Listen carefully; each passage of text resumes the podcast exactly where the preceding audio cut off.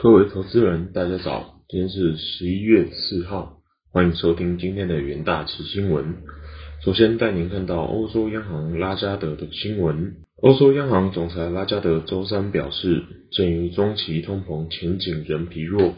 明年不太可能满足升息的条件，淡化市场对于 ECB 最快今年十月升息的预期。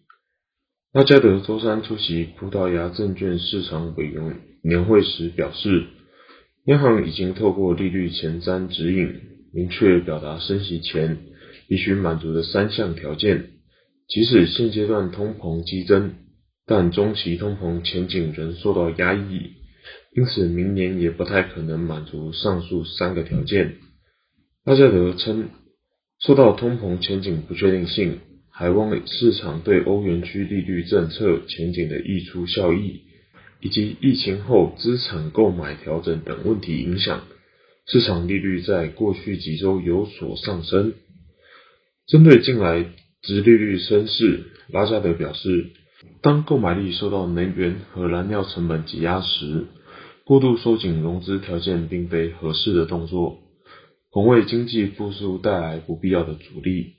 央行将继续执行紧急购债计划，以降低借贷成本。在通膨升温背景下，ECB 上周维持货币政策不变，并预期明年通膨率将自原目前至少四 percent 回落至低于两 percent 的央行目标。虽然拉加德曾坦诚通膨时间似乎较原先预期的持久，但仍重申。高通膨在很大程度上为暂时的。接下来看到国际金融协会发布新报告的消息。根据国际金融协会在周二发布的报告显示，由于利率上升和通货膨胀的影响，使得十月份新兴市场股市资金流入受到打压，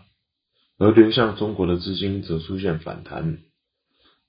根据国际金融协会的数据显示，十月份新兴市场共吸引了两百四十九亿美元的外资，低于九月份的三百一十八亿美元，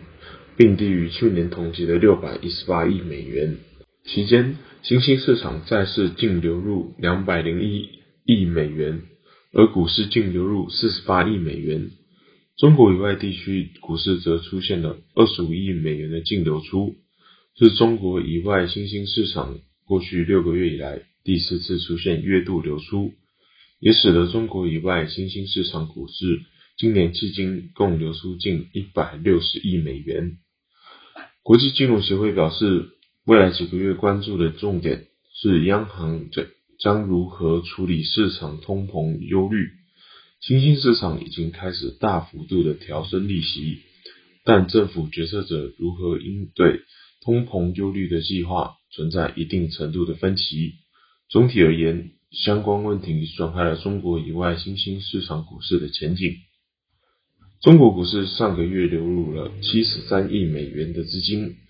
流入中国债市的资金回升至六十三亿美元。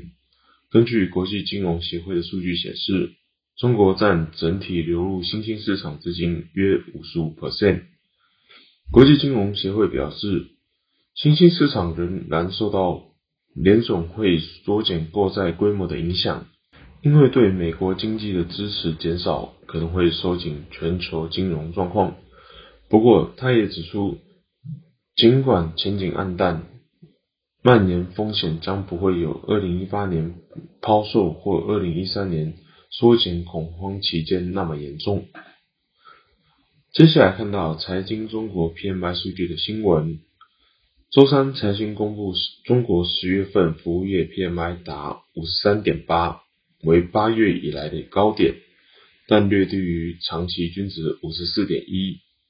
而十月份财新综合 PMI 则为五十一点五。之前财新公布十月份制造业 PMI 为五十点六，较九月回升零点六个百分点，重回扩张区间。两大产业景气同时回温，拉动十月份中国综合 PMI 上升零点一个百分点至五十一点五。财新表示，十月份上下上中旬疫情情势好转，再加上十一黄金周的带动，服务业供给需求保持扩张态势，景气持续改善。由于疫情负面影响减少，加上国庆长假需求上升，带动十月份服务业供给需求同步回温，生产指数和新订单指数均创下八月以来的新高。受访企业表示，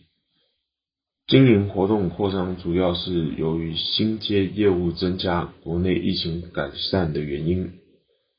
外需改善特别明显，随着各经济体从疫情中复苏，海外客户需求改善，十月服务业新出口订单量回升至扩张区间，成长速度为六个月以来的最高。供需回升带动就业市场持续增温，十月服务业增聘劳工数量连两个月扩张，增加劳工的企业普遍表示。客户需求上升，企业全力提升产能，服务业价格持续走高，通膨压力不断显现。十月服务业投入价格连续十六个月上涨，受访企业反映人力成本和原物料价格上扬，推动服务业营运费用，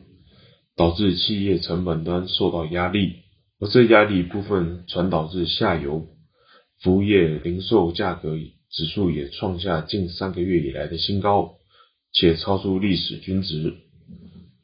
十月份服务业企业对营运前景保持乐观，但乐观程度降至七月以来的最低，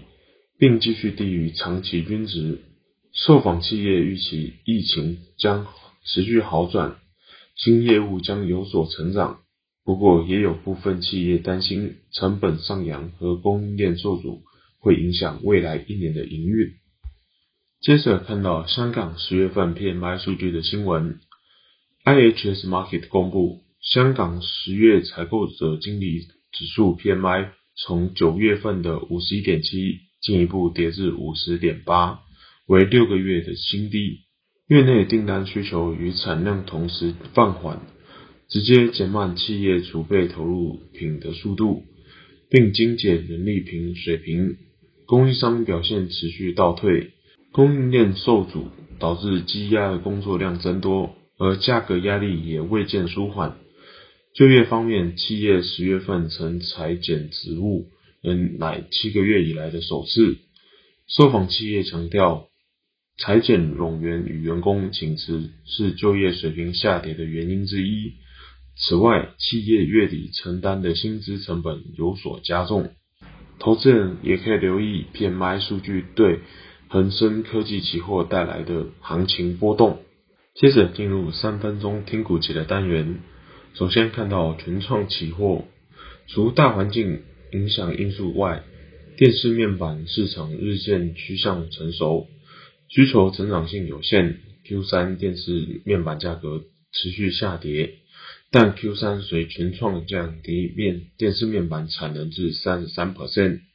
转往扩增量产 IT 等高附加价值的产品，财报优于预期。接下来看到宏达电期货，宏达电公布 Q 三财报，每股税后亏损较 Q two 扩大至零点九四元，但毛利率优于 Q two 上升至三十一点六 percent。宏达电因积极布局元宇宙应用市场，近日纳入元宇宙概念股后，期价上扬买气增。接下来看到南亚期货，纵使中国实施能耗双控政策与电价改革政策，冲击高耗能的塑化业，进而降低煤化工业产能与生产意愿，加上国际油价延续多头上涨格局。依据 DOP 报价虽提高，但同时也垫高了南亚的生产成本，降低塑化产品利利差收入，不利主力产品为依据 DOP 的南亚期货的表现。以上就是今天的元大旗新闻，谢谢各位收听，我们明天的元大旗新闻再见，拜拜。